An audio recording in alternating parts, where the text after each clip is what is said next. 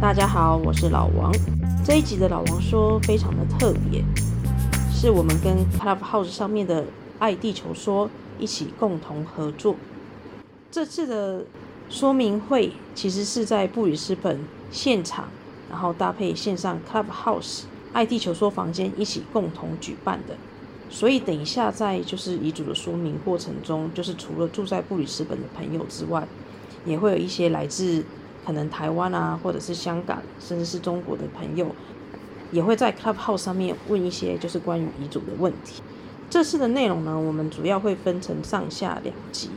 上集呢，主要是谈遗嘱，那下一集呢，就会是谈 AHD 这个文件。那事不宜迟，我们现在就开始今天的遗嘱说明会吧。为什么我们会有这样子的一个团？其实是在于澳洲啊、在去年底的时候曾经发生的一个案件。昆州的警察在执勤的过程当中呢，其实有遇到一些不幸，因公呃上升啊两位。啊、警员。那我们在读书团当中呢，就开始讨论说，哇，那因为他们非常年轻，一个是才二十，也其中一个才刚从警校出来没多久而已，也是有受伤的一个状况。所以，我们啊、等一下可以再多讨论一下。如果大家对于这个案件有兴趣的话，可以再问哈。今天会有两个主要的部分，一个是遗嘱的部分，另外一个是 Health Directive，就是在于啊、台湾或者是。华人比较清楚的就是，比如说放弃医疗急救，或者是医医疗，你想要进行什么样子的治疗，尤其在你已经丧失了呃行为能力的时候，你要如何去安排这些治疗的部分？那我们首先一开始为什么想要了解有关于遗嘱，是在于啊、我们都来自于海外，有可能我们的遗产或者是我们的资产呢？想要给的是在于海外的一些亲属，所以我们才会想说，哎，这有没有公民上面，或者是有没有他的啊、地区的司，像嗯警方来讲的话，我们有所谓的司法管辖权嘛。那在民事，因为这是属于民事的话，是不是有他的一个 jurisdiction 的一个问题，或者如何去执行这个遗嘱？所以我们就邀请到。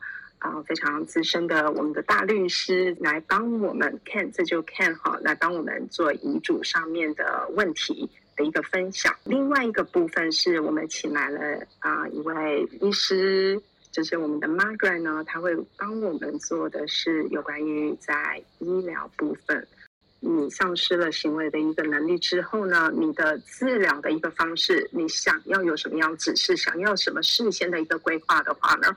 需要注意些什么？那如何跟你的 GP 啊，我们叫做 General Practice，就是你的家庭医师呢，去做这方面的一个安排？这就是为什么我们请 Margaret 来跟我们做解释。在遗嘱这方面呢，啊，其实非常啊重要。我们都知道说它的一个重要性哈。我想在我们刚开始之前呢，啊，在 Clubhouse 上面可以做 sum up 吧哈。那如果是在现场这边呢？嗯，可以举手。就是如果你现在目前是有遗嘱，已经写好遗嘱的，请举手。哦，我有举手哈，因为我已经写好了。哇，天哪，真的只有 three of many。OK，然后 Clubhouse 上面我不晓得有几个哈。如果你们有收到的话，我就可以 check 一下。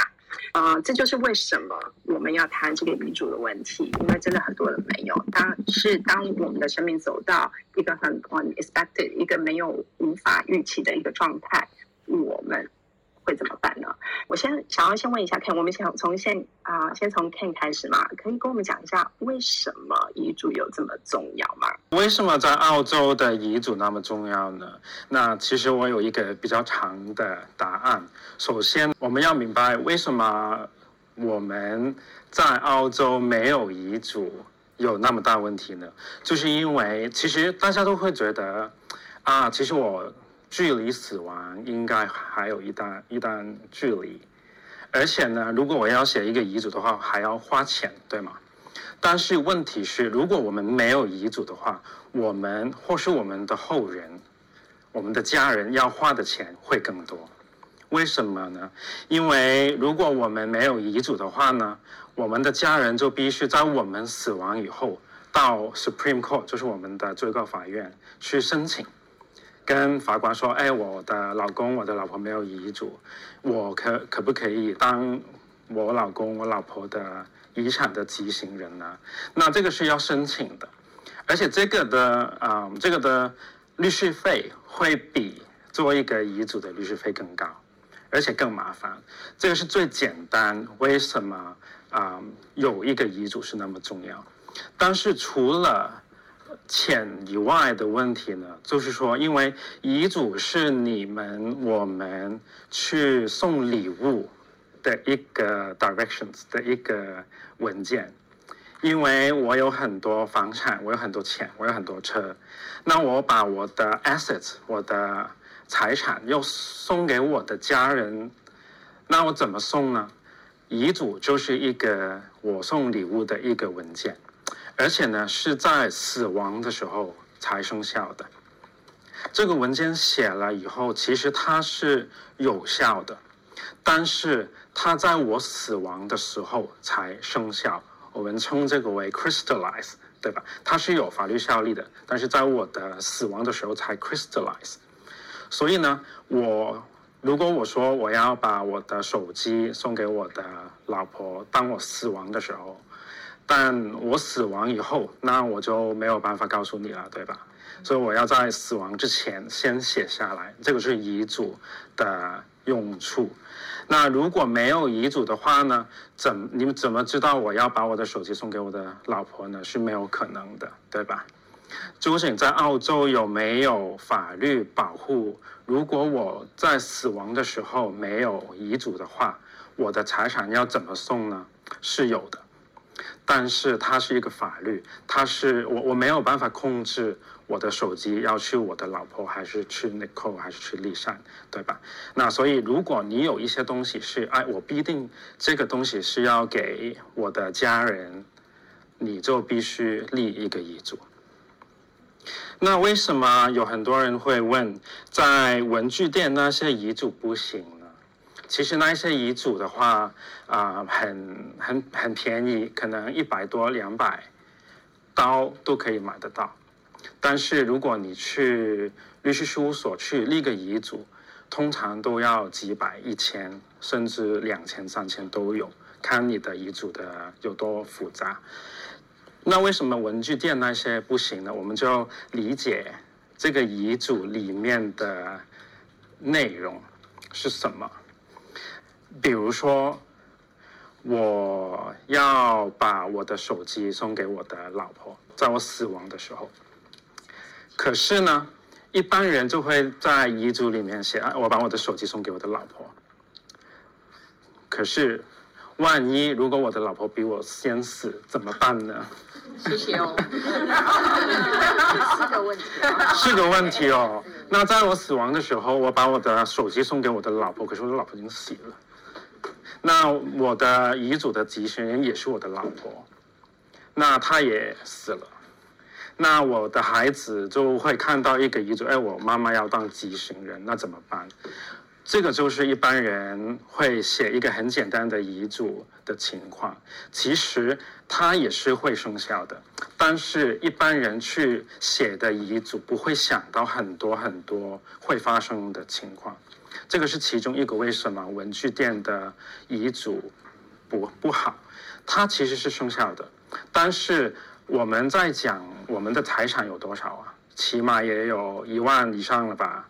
我我的车也有几千，我的现金也有几千，那加起来就一万了，对吧？肯定有的，我觉得。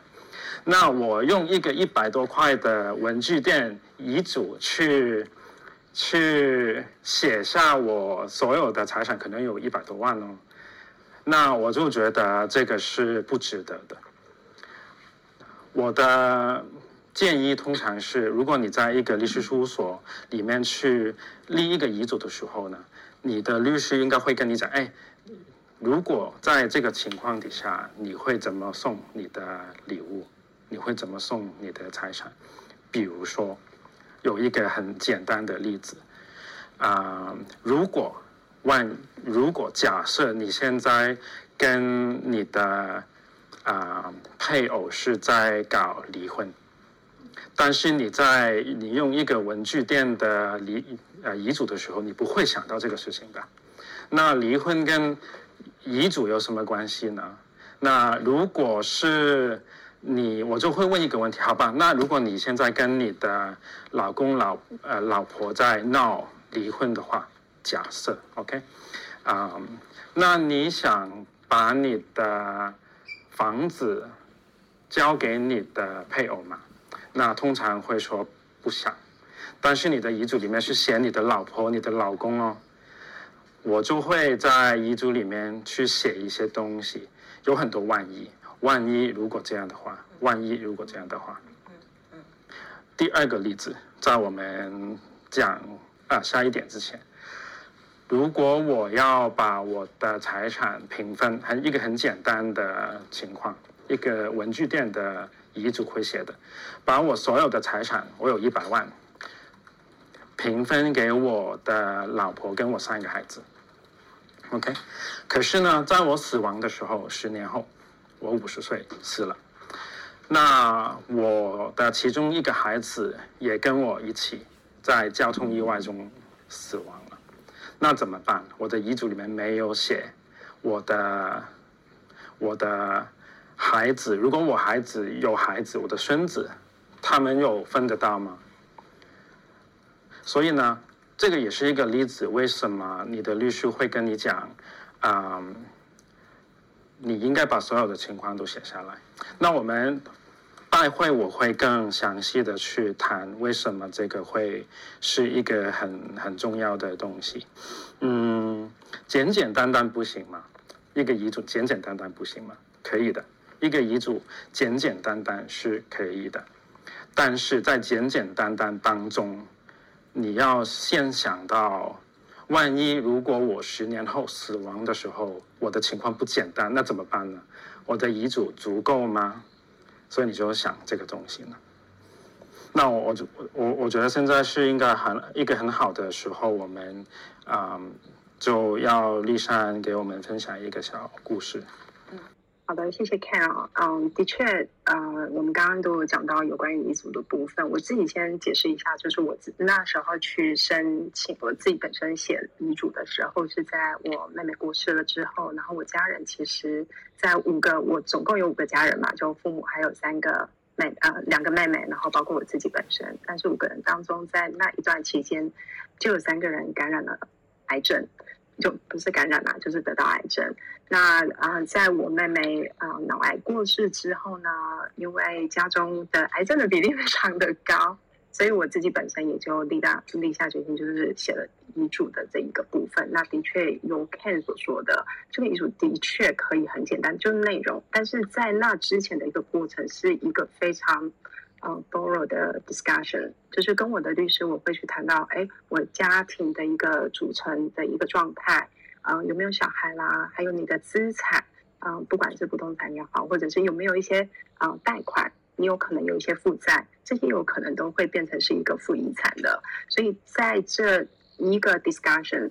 就会非常的困，嗯，就就会非常的复杂。但是在遗嘱的部分却是非常的简单，因为我自己本身可能没有很多的一个资产，或者是家庭成员的确也是比较简单的。因为在我妹妹过世，后来我父亲也相继过世之后呢，的确家庭成员是比较少的。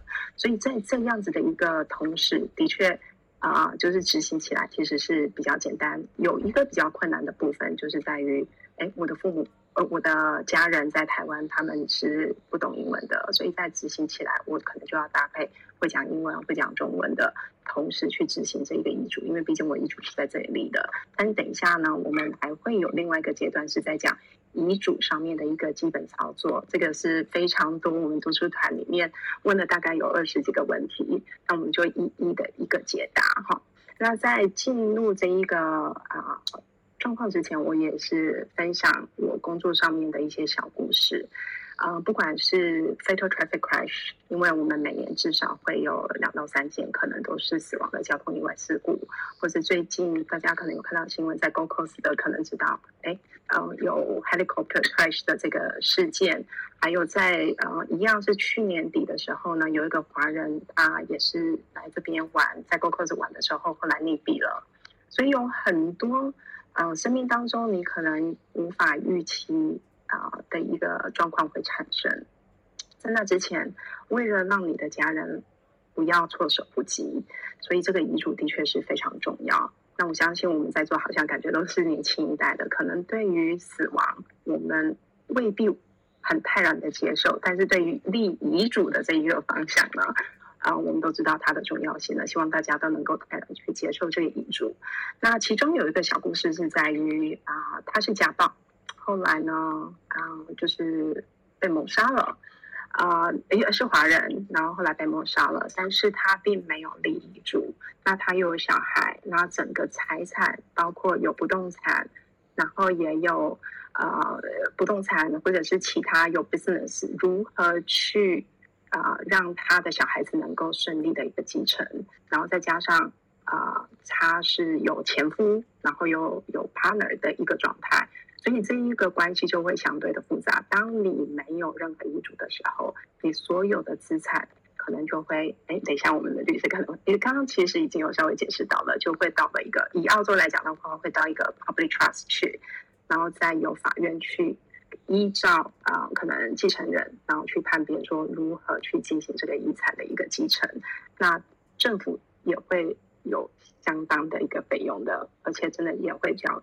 贵，所以接下来我们就进入到我们第一个非常重要的一个主题，就是对于遗产法，我们需要具备哪些比较基础的法律知识？比如说，哎，呃，他的遗嘱的基本架构是在哪里？我们常听到说，哎，有遗嘱的一个执行人或者是代理人，这些人到底是谁？他需要具备公民身份吗？还是永居就可以了？他如果不会讲英文，或者是他不会讲中文的时候，如何跟我的家人沟通？这也是一个非常大的问题。那还有继承人的选定有什么样子的一个顺序？我们暂时就依照这样子三个不同的一个架构去做说明好了，好不好？然后等一下我们再进行下一一个部分，来交给你看。好的，那一个基本的遗嘱呢，其实我。一般会分三个部分来解释。那啊、嗯，第一个部分呢，是你要先了解你自己，应该是说你仔细的想一下，你现在家庭的状况是什么？你有父母，有兄弟姐妹，有老公，有老婆，有小孩，有孙子，这个是第一个部分。因为呢，这个会直接构成一个问题。就是说，你的遗产去哪个人手上？你有没有前老公、前老婆？你有没有前老公、老婆的孩子？有没有小三？有没有私生子？私生子是一个很大很大的问题，我待会会简单。解释一下，不光是对你家庭的问题，也对你财产构成一个很大的问题。所以呢，第第一个部分就是你家庭的状况，第二部分呢就是你的财产有多少。财产呢包括你所有的不动产，你银行里面的钱现金，你的股票，所有的股票，你家里的家具，贵重的东西。啊、有没有啊啊 diamonds？有没有金条？所有所有的东西都是你的啊、财产啊。其中刚才有朋友提出一个问题，我可以顺便去讲一下：我们的宠物是我们的财产吗？那其实现在在这个方面还没有定下来，但是暂时是不是你的？你的啊、嗯，宠物应该说看情况，因为现在也没有法律说宠物是你的财产还是不是你的财产，OK？所以这个是 we don't know yet，看你的啊、呃、特定的情况，OK？所以呢啊、呃，所有的财产，可是有一个点就是，哎，你有没有 life insurance？就是你的啊、呃、life insurance 的中文是什么？啊，寿险，寿寿险，寿险，寿险，对对，你的寿险呢，呃，一般是不会算进你的遗产里面的，因为你的啊寿险里面会有一个文件，已经定了你的 beneficiary，就是你的受益人是谁，所以呢，如果你写了你的受益人是我的朋友，然后你说在遗嘱里面说我所有的东西交给我老婆的话呢，那你寿险就不会去老婆了，因为你的寿险已经写了你的朋友。但是其实你也可以在你的寿险里面的受益人写你的遗产。那如果这样的话呢，你的寿险就会被包括在你的遗产里面。那一般我们都不会建议呃做这个，一般我们都建议你的你在你的寿险里面直接写下你想要的受益人，就比如说我直接写我的老婆是我的寿险里面的受益人，那就比较不会那么复杂。嗯，还有呢，你的 superannuation 就是你的退休金也基本上不会包括在你的。啊，遗产里面，因为你的退休金里面也是有一个受益人写了，啊，有一个 form nomination form，你会写我的受益人是老婆，OK？同样，你也可以在你的退休金里面的受益人写你的遗产，但是也是一样，我们基本上建议不要，但是也可以的，OK？也是可以的。如果没有很特别的原因的话呢，就不要搞得那么复杂，就直接写你的受益人是老婆。老公就 OK 了，OK，这个是第二部分。所以第一部分呢是你的家庭，第二部分是你的财产，第三部分就是你这个遗嘱里面的结构。遗嘱里面的结构最简单分为两部分，第一个部分是你的遗产的继行人，第二部分是你遗产的受益人。执行人的责任就是去读你的遗嘱，去执行你的遗嘱，啊、他是有一个法律责任的，他必须根据你写的遗嘱来执行，不允许不跟你的遗嘱去执行的，OK，嗯，那我们一般都会建议你。有起码起码两层的继行人，什么意思呢？第一层是你的啊、你的 first preference 就是我的继行人是老婆，但是第二层就是万一我的老婆在我死亡的时候已经死了，那我就会啊、要我的孩子当我的继行人，这样子。那有时候呢，我会建议有第三层的继行人，啊、如果我说我的第一层的继行人是老婆，第二层是我的孩子呢，那我我会跟我的客户说，哎，如果有的话，再有第三层，因为你们一家发生交通意外的机会是有的，那如果一家都没有了，那你的财产就没有人知道要去哪里了。那我就会说，哎，你有没有父母或是兄弟姐妹？那也把他们写下来，啊，那个是最好的，OK。嗯，然后受益人呢？啊，我我有跳过吗？对，还没讲到受益人。OK，呃，继行人，继行人，我要选谁呢？一般我建议是你最信任的人。也是一个可以帮你执行的人，就比如说我的老婆长期在如果香港的话，那我就会觉得，哎，有没有一个更合适的人呢？有没有一个你信任但是在 Brisbane 的人呢？那会比较容易。当然，现在嗯科技非常好，所以如果你觉得啊没事，我在台湾是香港的配偶要当我的继行人是 OK 的，没有没有大问题的。尤其是当你真的死亡的时候呢，你的配偶会啊、会有一个律师，那这个律师会帮你提供所有的法律意见，啊、帮执行人提供所有的法律意见，啊、就是说，万一你的配偶真的是台湾的话，那你在台湾的配偶可以打电话随时打过来。问律师，哎，我下一步怎么办？那由律师帮你的配偶办都可以的，OK。所以最重要是你，你找一个你相信的人，而且是一个真的是会帮你执行的人。我先问一下问题，就是这个执行人他一定是要澳洲公民身份吗？或者是他的身份会不会影响到他做执行的这个法律效益？不会，不会。啊、这个执行人是什么人都可以。当然啊、如果他是有一个语言的沟通的问题的话，那就可能要要想一下。如果你的律师是纯英文的律师，然后你的配偶、你的执行人是不会英文的，那就可能有一个麻烦。当然，这个执行人其实啊、他可以决定用什么律师的。所以，帮你去立遗嘱的那个律师未必是帮你去执行遗产的律师，啊，你遗产的律师是由执行人决定的，OK？因为在遗嘱里面，基本上你就是啊，我相信我的老公、我的老婆，我所有的遗产都交给他去管理了，OK？所以这个是 OK 的，那个执行人不是公民都可以。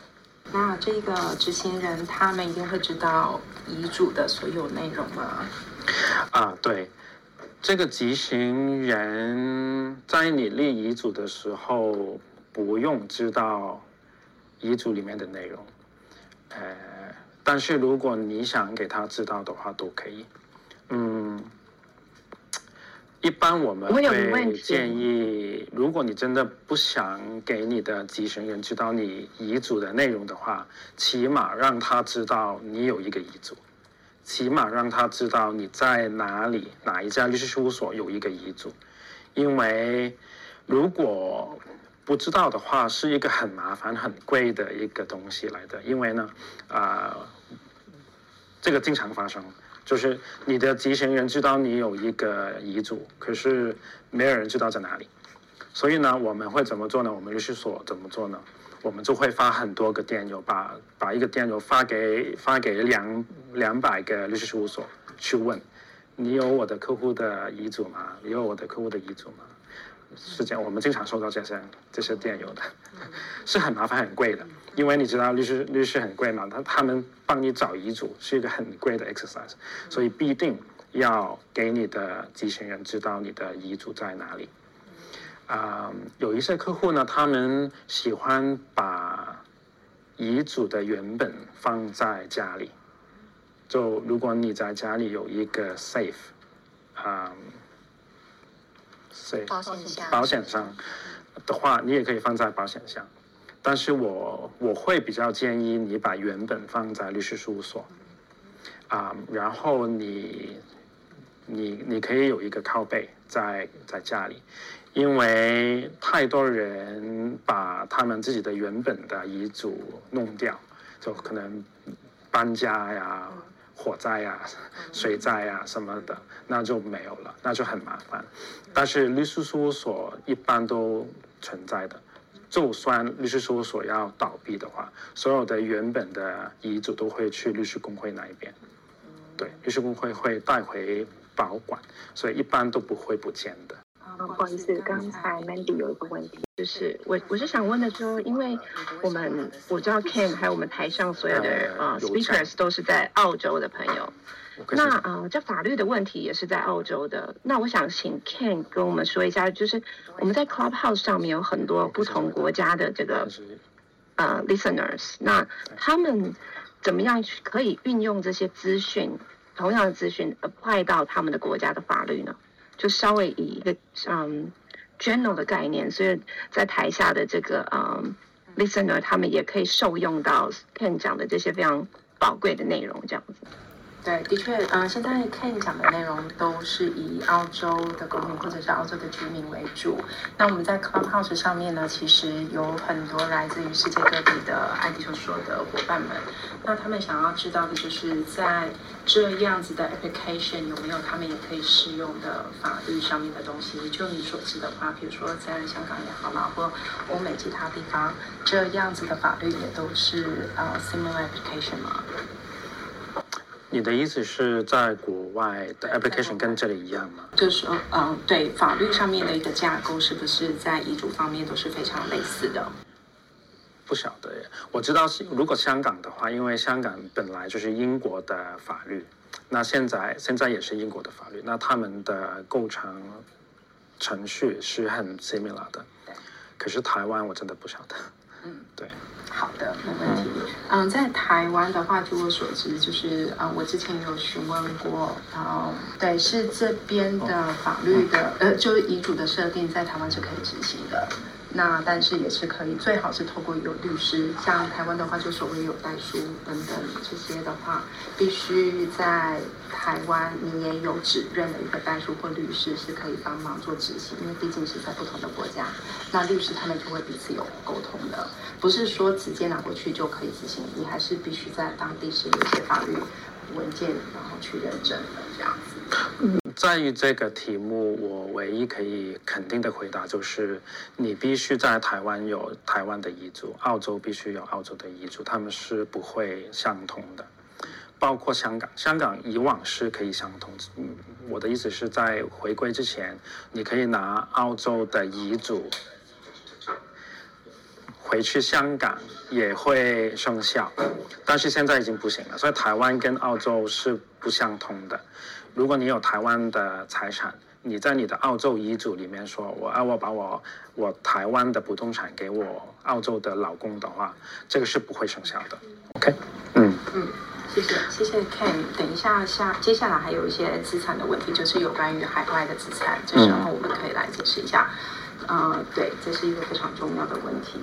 哦，对，补充一点就是，如果你们听过有一个叫国际遗嘱的话呢，International Will。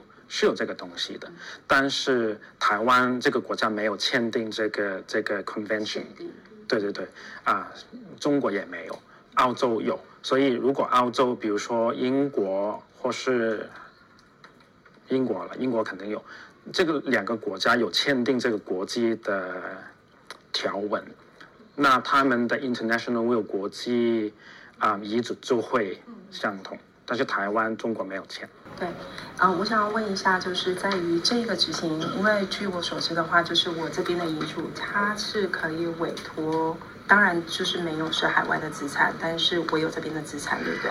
是可以委托台湾的律师协同去执行这个，啊、这一个遗嘱的内容，你的意思是澳洲的遗嘱？对，澳洲的遗嘱拿去台湾，在台湾吗？然后由台湾的这这边有律师去执行，呃，有执行人，然后也有律师陪同之后呢，是不是在台湾就是有律师去互相执行就可以了？如果是台湾的财产的话是不行的。哦，对，不是只有澳洲的财产，可以的。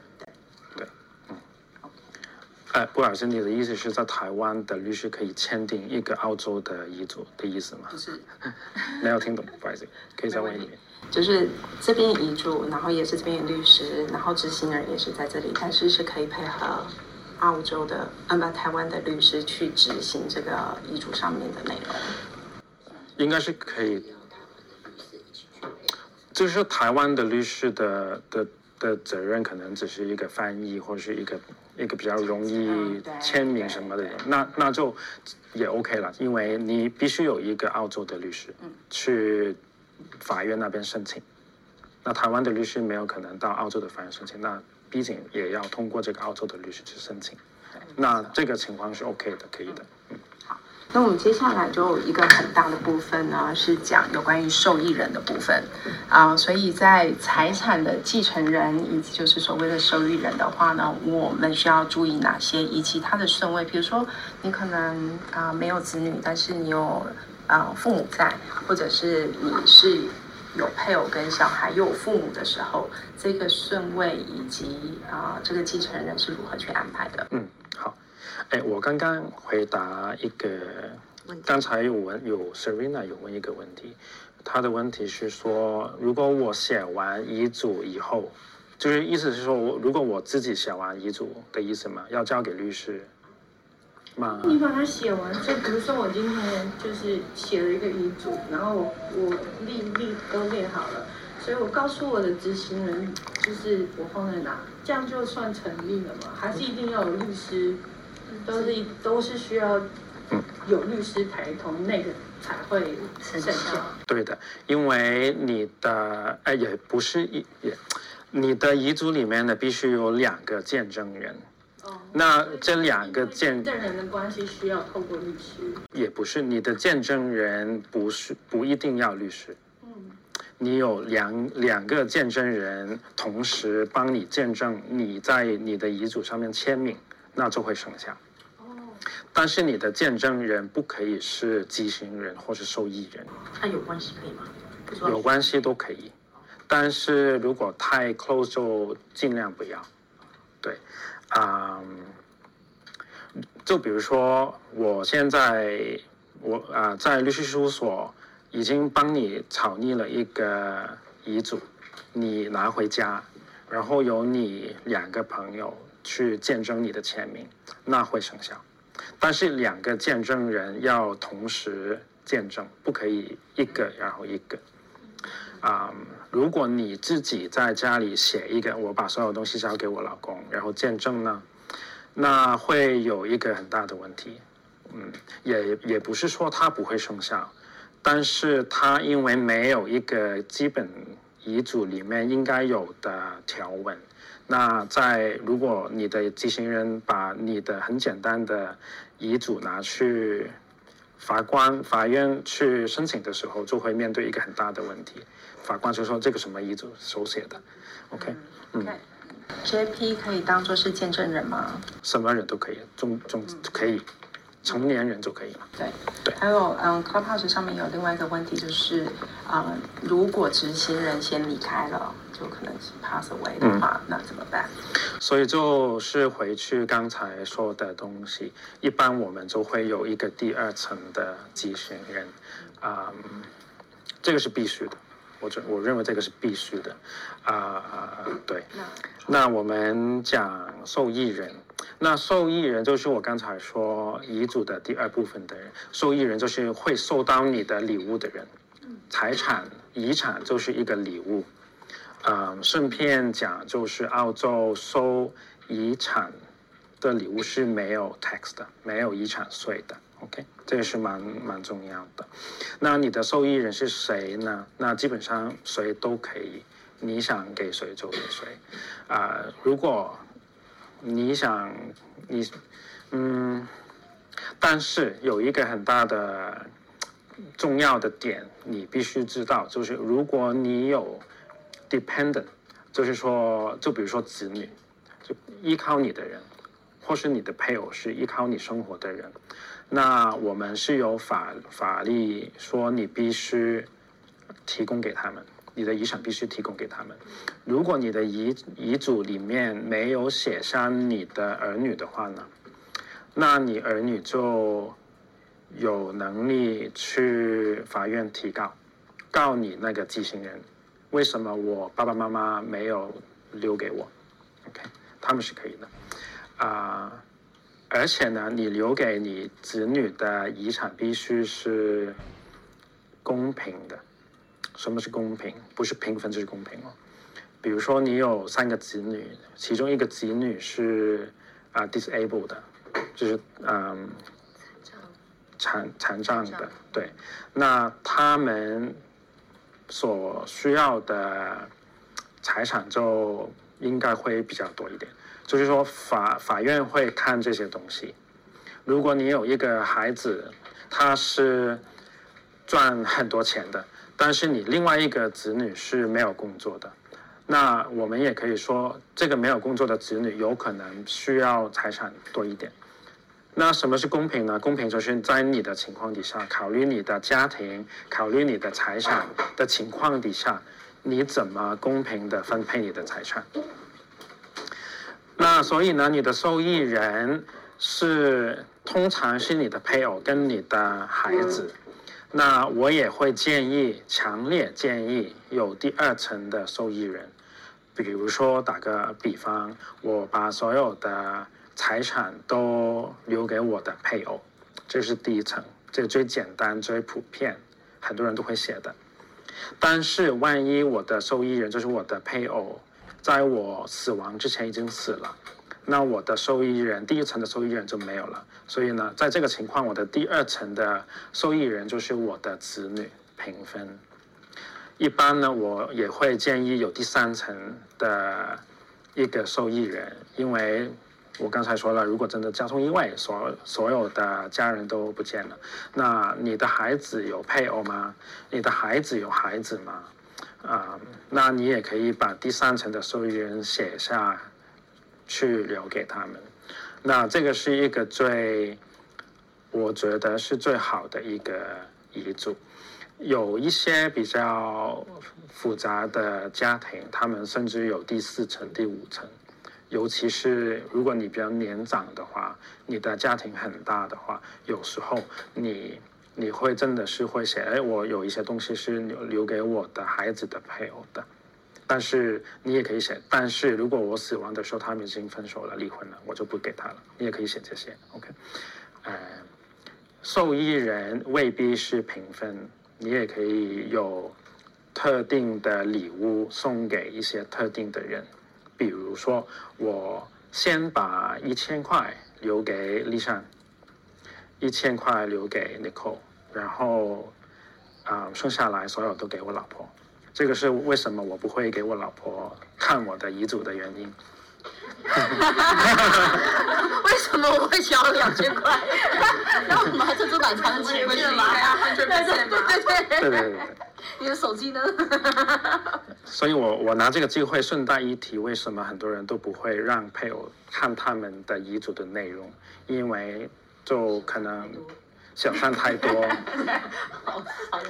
或是很多很多是家庭里面的很普遍，他们家庭里面的情况的的张力紧张程度，因为我那个孩子跟这个女儿是是不 OK 的。但是我我哎我平分，他们就会说为什么平分？那通常客户就说那不要给他们看，OK，这个是其中一个原因。Dependent 的定义是 financially dependent。对。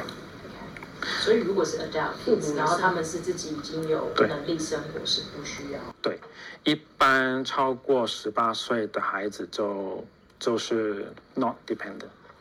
嗯。嗯啊、呃，但是也要看情况。如果你的二十岁的的儿子一直都是跟你生活，一直都没有工作，或者他有困难，一直都是靠你去提供的或 disabled 的，那他也许也有能，他他不一定有能力，应该是说，他肯定是有能力申请法院告那个遗产的受益人，为什么我没有，或是为什么我只有十万，不是二十万？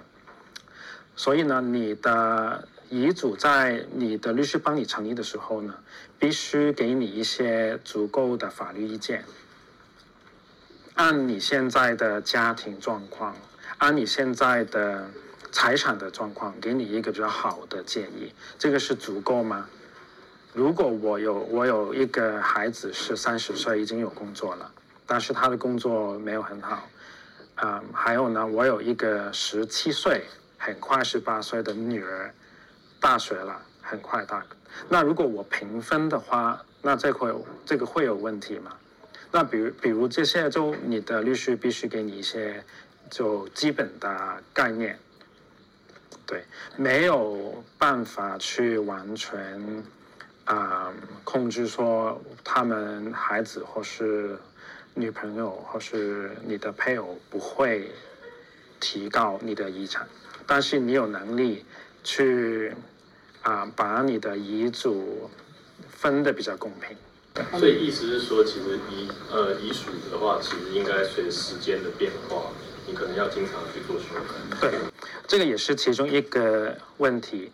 我要多久才要 update 更新我的遗嘱呢？那我们一般。很很很大概的建议是每每一两年或是每两三年你就考虑是否要更新，或是你的家庭状况有重大的变变化，比如说离婚、结婚，你有孩子了，你有孙子了，或是你有家人，你有受益人离世了，那你就要考虑，哎，我现在的遗嘱会影响得到吗？那通常一个好的遗嘱会尽量的让你不用更新太多，但是真的没有可能完全的不用更新。对，像我的执行人有改变，所以我也是必须要更新我的遗嘱的执行人。那在继承人的部分，万一你都没有任何的继承人，可能你没有小孩啦，或者是你的家人也不在啦。那你只有一个人，那如何去指定你的遗产？你的遗产可以指定给啊，比如说一个机构。嗯，可能是一个捐款啊，或一个机构啊，这样子的遗嘱应该要怎么样去协定呢？嗯，可以的。所以其实也也蛮简单简单的，等于说就我的，就比如说我先给 RSPCA 两千块，那这这个是 OK 的。所以你的遗嘱里面就会有一个条款，说我给 RSPCA 一千块现金，然后我给我的朋友丽莎一千块，我给。啊、呃，某某机构、教会，什么什么，多少钱？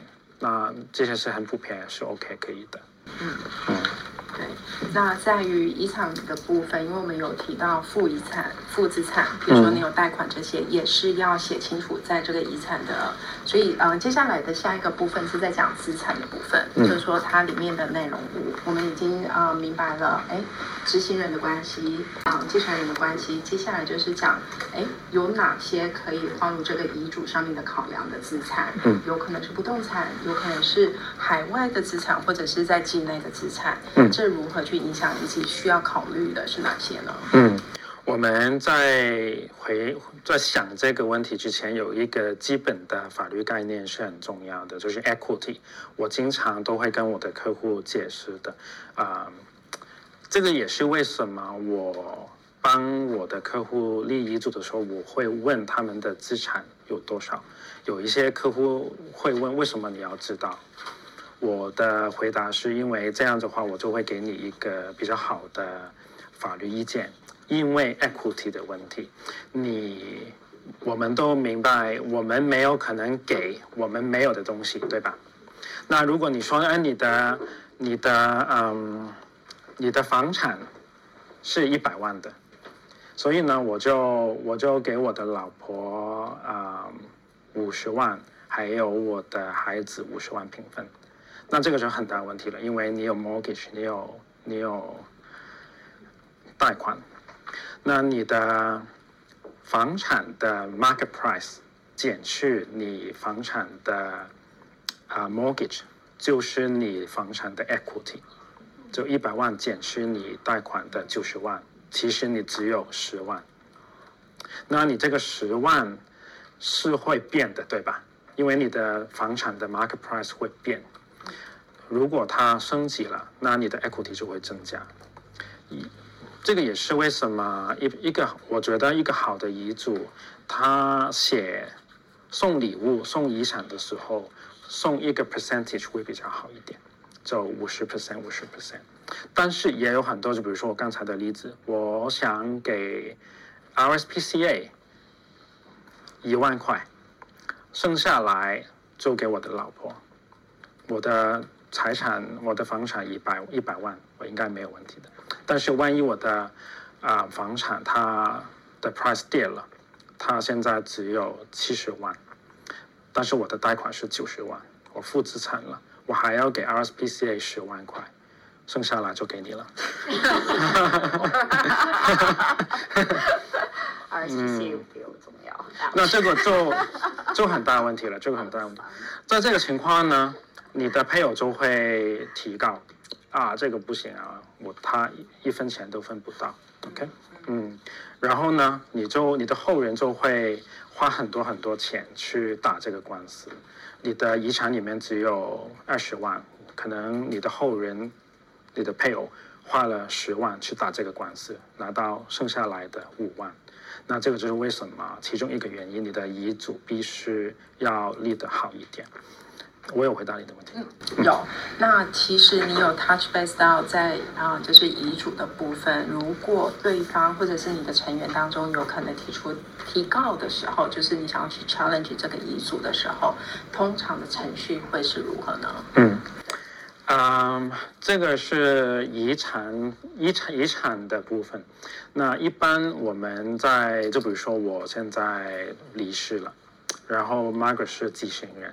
丽莎是我的律师，那丽莎呢就会在申到法院申请我的执行人之前，去放一个广告，真的是一个广告。广告是在 Queensland Law Reporter 里面放的，以往是一个在报纸上面放，真的是报纸上面放，现在不用了，只有 Queensland Law Reporter 上面有一个广告。这个广告说什么呢？这个广告说 Ken 已经死了，有没有小三？差不多是这个意思。有没有人是反对 Margaret 做移行啊畸形啊畸形人的？所以这个广告里面会有一个通告说，三十天以内如果没有人反对的话，Margaret 就会我就会帮 Margaret 申请一个畸形人的身份。Public notice。Public notice 对。那如果他是说我是我是小三，但他其实不是，但他想要美那根，所以他就要 小三四五六七。好，那现在。比如说，三十天够吗？世界各地都飞过来。问题问得好。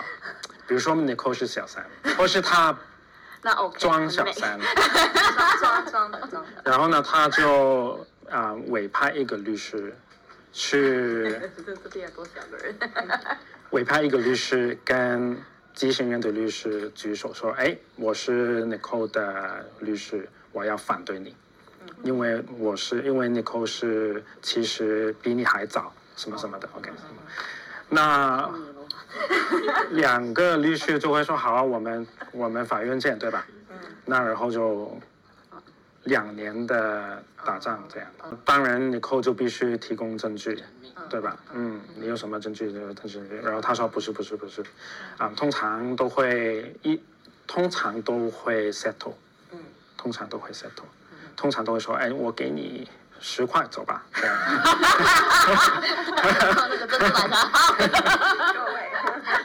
啊，还有一个我想起来一个挺重要的东西，就是如果我的遗嘱里面有点名说。我不分给我的配偶，就我不分给我的配偶，对对对。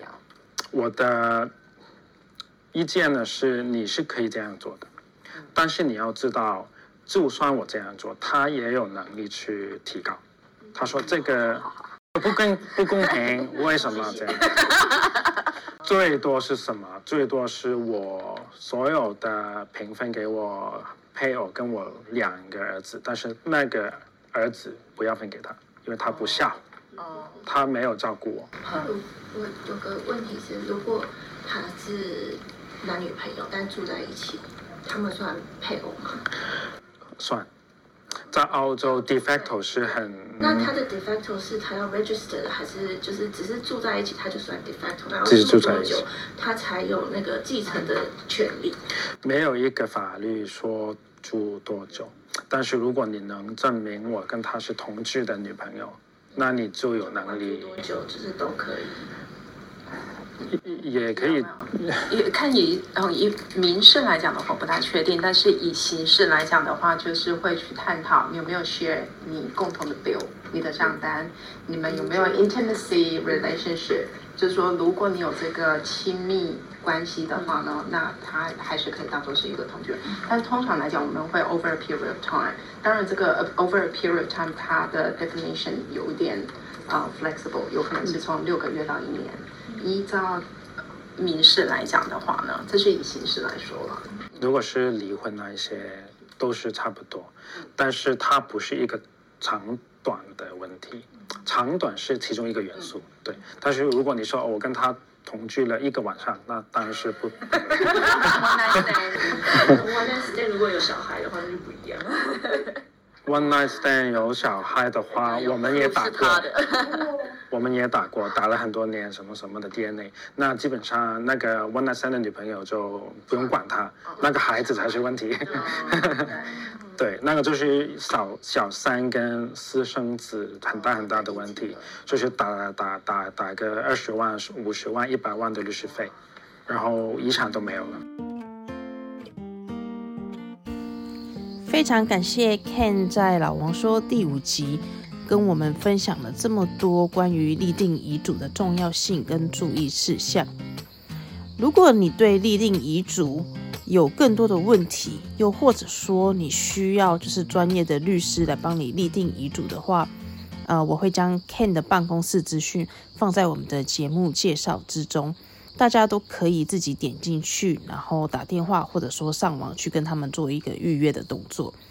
那下一集呢，会是由 Margaret 医生来跟我们介绍说什么是 AHD 文件，就是所谓的医疗照护事前指示文件。这份文件其实跟遗嘱一样重要，但其实大家对于这份文件好像都不太清楚，所以呢，我会建议。大家下一集一定要记得收听哦。那今天就非常谢谢大家在这边跟我们的陪伴，我们下集再见啦，拜。